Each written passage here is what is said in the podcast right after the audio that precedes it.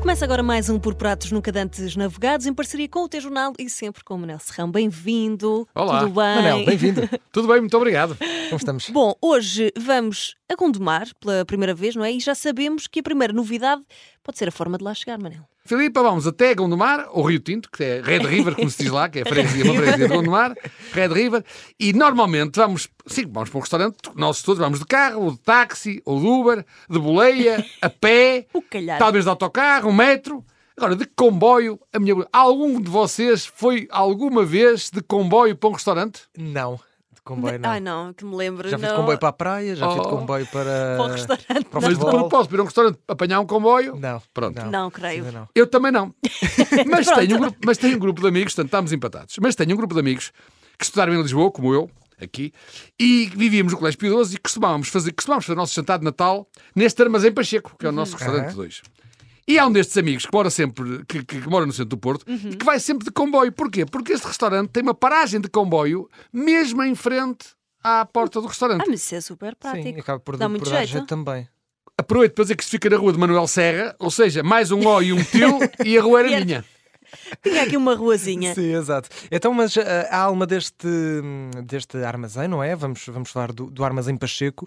Ah, a alma deste armazém são dois irmãos, não é? Não são gêmeos, Manuel. Pois, se fossem gêmeos, nos dias de hoje era muito mais mediático, não é? Sim. Mas estes dois irmãos são gêmeos só naquela categoria com que nos servem e na importância que ambos têm e tiveram para este armazém Pacheco chegar onde chegou e onde está hoje e ter a enorme clientela que continua a encher eh, o restaurante todos os dias e quase todas as noites. Muito bem. Bem, e pronto, durante muitos anos na zona de Campanha no Porto havia também uma adega Pacheco. Teria alguma coisa a ver com o nosso restaurante de hoje, Manel? Pois, eu tenho a impressão que a Filipa quase não era nascida quando existia. Possivelmente. existia- Manuel, Manuel, qualquer coisa que o Manuel diga, provavelmente a Filipe ainda não era. Até parece, pá, até parece. Não, Vocês. mas a história, a história é muito simples de explicar. Este armazém Pacheco começou primeiro, como é evidente, mas foi nessa adega Pacheco que eu conheci os irmãos, o Toninho e o Serafim, porque eles, a dado momento da sua vida, decidiram dar a exploração do armazém que tinham em Gondomar, e têm outra vez, a um terceiro, e apostaram um salto para o Porto, isto nos anos 90. Certo. Instalaram-se na Adega Pacheco, um restaurante pequenino, em Campanhã, quase nas traseiras da famosa Casa Aleixo, que também já não existe e que fechou vítima da pandemia, enfim, e de, outras, e de outros sobressaltos.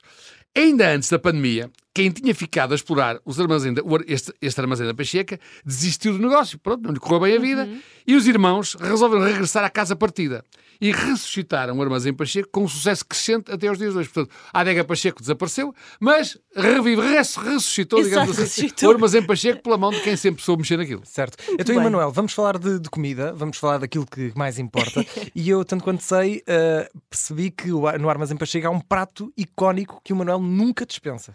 Ora bem, já vi, que estou, Obrigatório. já vi que estou muito bem informado, isto Claro. aqui, ser Toda jornalista, a na preparação. pesquisa, não falha nada. Esse prato icónico, e que também acho que é único em Portugal, pelo menos que eu conheça, porque nunca estive num outro restaurante em que ele fosse servido, são as chamadas costelinhas adubadas. Já ouviram falar? Nunca ouvi falar. Nunca ouviram falar. Pronto, há muita gente que nunca ouviu falar. São, eh, essas costelinhas adubadas é uma receita galega, passada e, enfim, feita pela mãe dos dois manos, que é galega, que nasceu na Galiza, e são umas costelas de porco com um tratamento que as deixa com uma textura e um sabor excelente e diferente de outras costelinhas que já comi.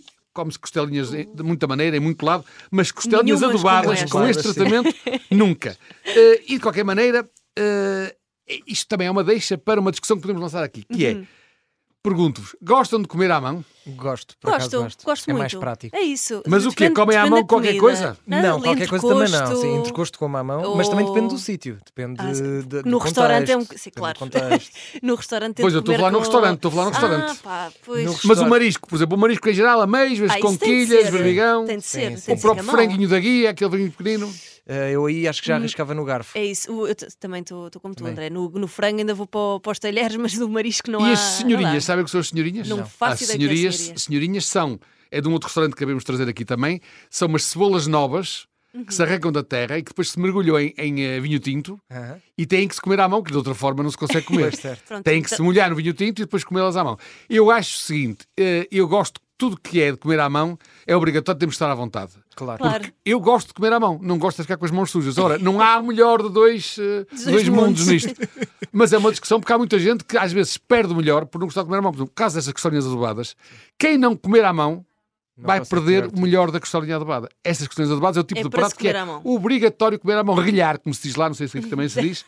Rilhar a costelinha tem que ser à mão e é obrigatório. Pronto, então lá terá de ser, comer à perder mão. a vergonha. Exato, é isso mesmo. Manel, para além destas eh, costelas adubadas que já, que já falámos aqui, o que, é que, o que é que se recomenda mais neste.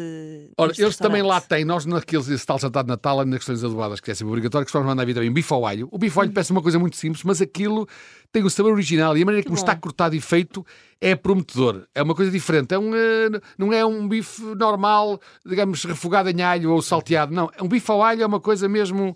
Tem que Como ser, deve ser. Tem que ser provada lá. E também as plumas e os secretos de porco que eles fazem lá muito bem. Ai, que bom. Depois, ao sábado, tem os calhos, lá está, que são as tripas eh, à moda espanhola, não é? E com, com grande bico, tripas à galega, digamos assim. E eh, logo nas entradas também tem bom presunto, eh, um queijo magnífico, um chouriço e umas saladas mistas que são excelentes, estão mu- tão bem temperadas que, aliás, elas entram, entram como entrada e depois ficam para as saídas, vão continuando por Ficam lá na lá. mesa. Exato, toda a gente quer também. E as costelinhas adubadas com estas saladas mistas também ficam muito bem.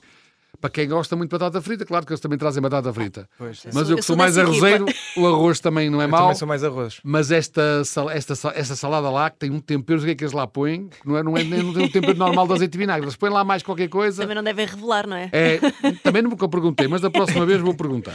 Olha, já, já deste aqui um bocadinho um vislumbre Das de- entradas. das entradas e das saídas, sim. Nós normalmente começamos por aí, fomos já para os pratos fortes. Em termos de entradas e saídas, o que é que nos é- Mas recomendas? para faltam. além da- As entradas já fui avançando, não é? Sim. Mas as saídas, o que é que lá tem uma coisa que também é rara? Acho que nunca falámos aqui, nunca surgimos aqui, que é a pera bêbada. Ah, eu, eu, Pera ah, bêbada. eu não sei se não falámos aqui uma vez, ou então fui eu Já. que comi. Se calhar. É possível. A pera bêbada lá é muito famosa. E depois, com o café, normalmente é a sobremesa que se recomenda a toda a gente. Tem outros doces, e- mas enfim, a pera bêbada é da É UF da Livres da eleição. Casa como sobremesa.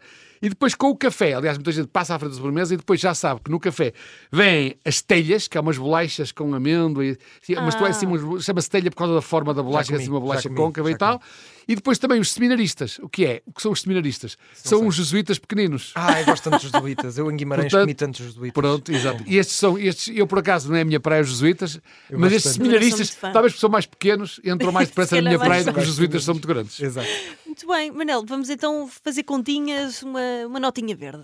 Dá, a dá nota para, verde aqui para a dá malta. perfeitamente, dá Vamos perfeitamente, e podemos ser lá Sucesso. com uma telha das boas, não é? Com Aquela telha.